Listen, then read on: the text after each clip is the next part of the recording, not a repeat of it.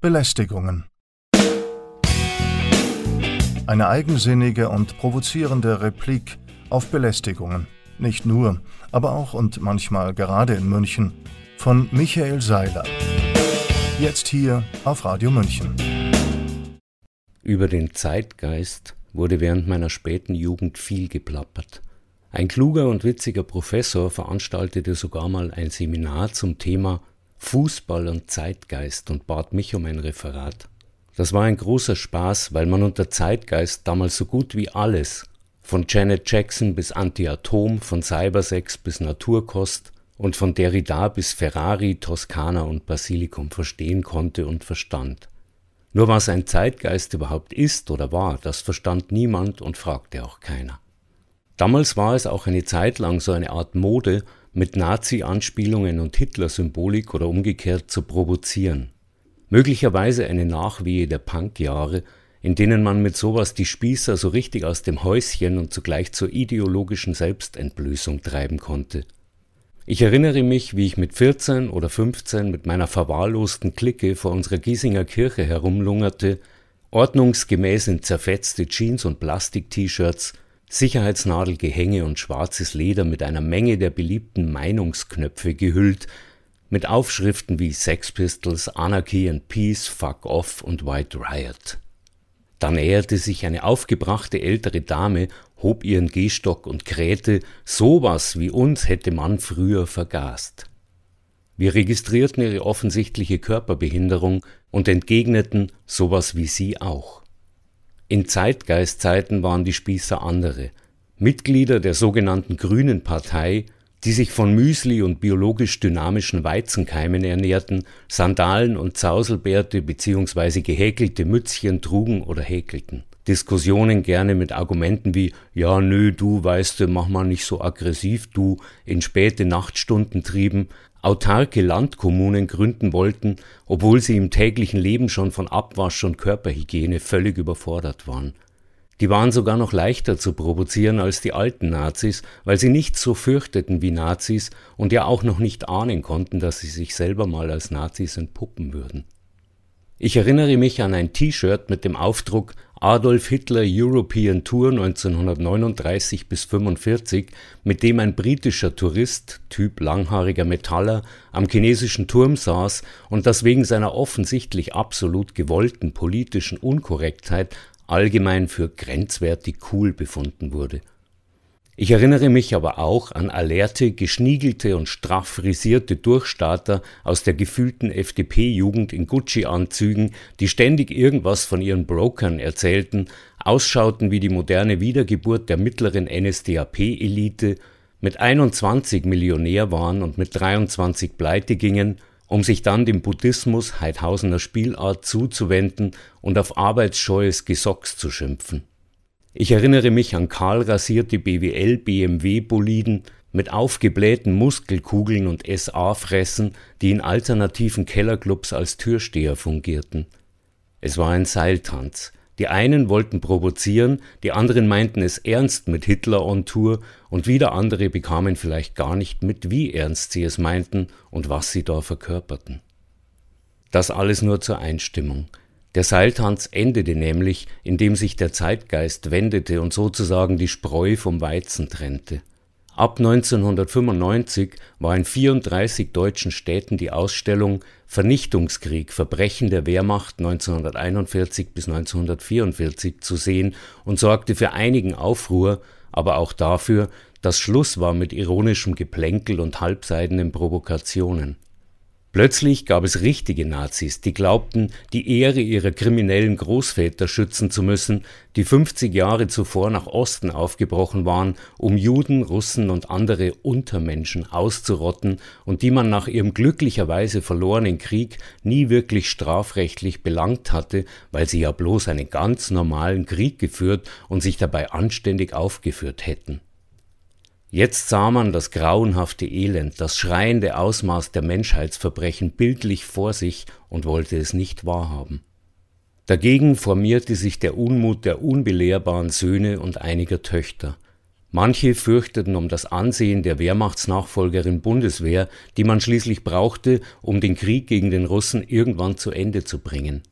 Andere zogen empört durch die von der Ausstellung betroffenen Städte, grölten, hier marschiert der nationale Widerstand und wollten diesen Krieg gegen das jüngst vom Kommunismus befreite Untermenschentum am liebsten sofort wieder aufnehmen und das linke Gesindel im eigenen Land gleich mit ausmerzen.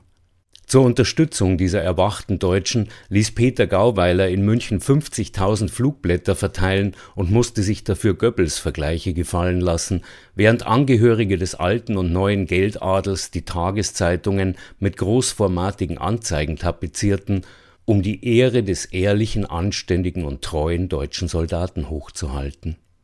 Am 24. Februar 1997 demonstrierte ein sogenanntes Anti-Diffamierungskomitee vor dem Münchner Rathaus gegen die Eröffnung der Ausstellung. Am 1. März stand ich selbst am Marienplatz und hörte das Gebrüll aus dem Tal, von wo 5000 Nazis anmarschierten, um zur Feldherrnhalle zu gelangen und vermutlich ihrer alten Kameraden vom Hitlerputsch vom 9. November 1923 zu gedenken. Der Zug scheiterte an der Masse der Gegendemonstranten, obwohl die Polizei mit ehrlicher, anständiger und treuer Knüppelarbeit versuchte, ihm den Weg zur Traditionskultstätte zu bannen. Es war halt irgendwie doch ein Seiltanz, bei dem man sich jedoch auf einen gewissen Rückhalt bei gewählten Volksvertretern und insbesondere einer tatsächlich anständigen und ehrlichen Linken verlassen konnte, die trotz medialem Bombardement von rechten Wortführern auch in der normalen Bevölkerung über fast alle Parteigrenzen hinweg die Mehrheit stellte und ein halbes Jahrhundert nach dem Zweiten Weltkrieg absolut nichts mehr zu tun haben wollte mit Nazis, Nationalismus, Militarismus, Opfermythos, Todeskult und dem widerlichen Kriegshandwerk insgesamt. Heute würde man vielleicht sagen, es gab einen Konsens, aber den gab es selbstverständlich nicht, es war nur ein Zeitgeist. Zwei Jahre danach überfiel die NATO unter wesentlicher deutscher Beteiligung Jugoslawien, bombardierte zweieinhalb Monate lang Belgrad in Schutt und Asche.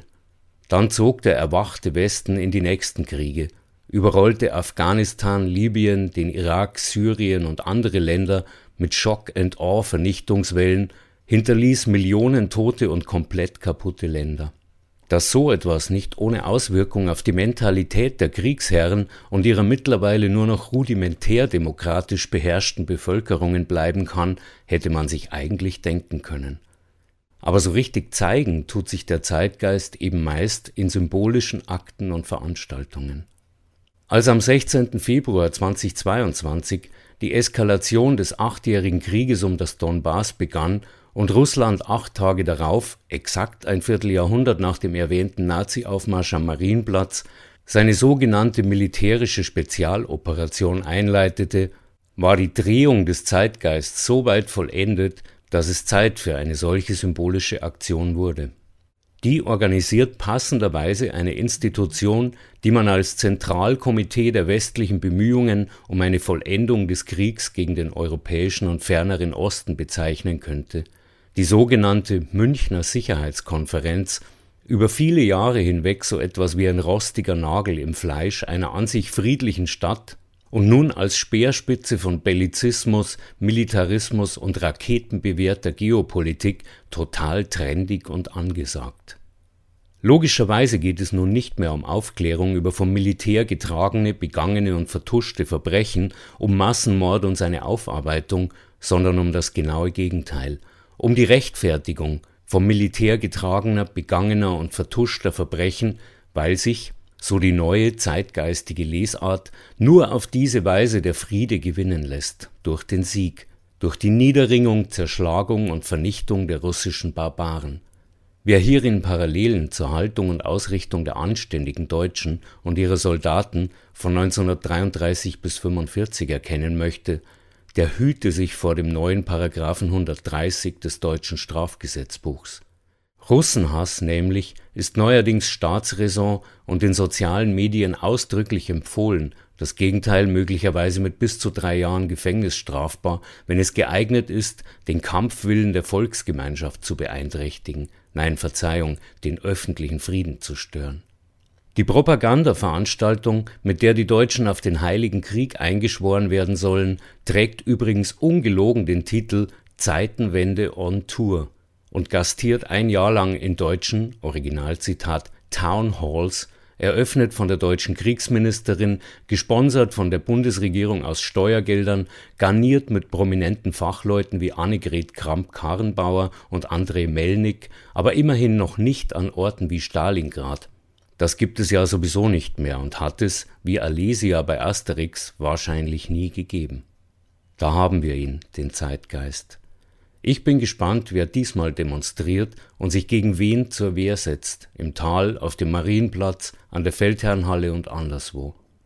Ob es hinterher noch Kirchen geben wird, vor denen verwahrloste Jungpunks herumlungern können, um ewig gestrige Fanatiker zu provozieren und bloßzustellen, bleibt allerdings abzuwarten. Das waren Michael Seilers Belästigungen. Jeden ersten Freitag im Monat um 15.30 Uhr und um 18.30 Uhr und dann montags darauf um 8 Uhr früh. Nachzuhören auf unserer Homepage radiomünchen.net und nachzulesen auf seilersblog.de.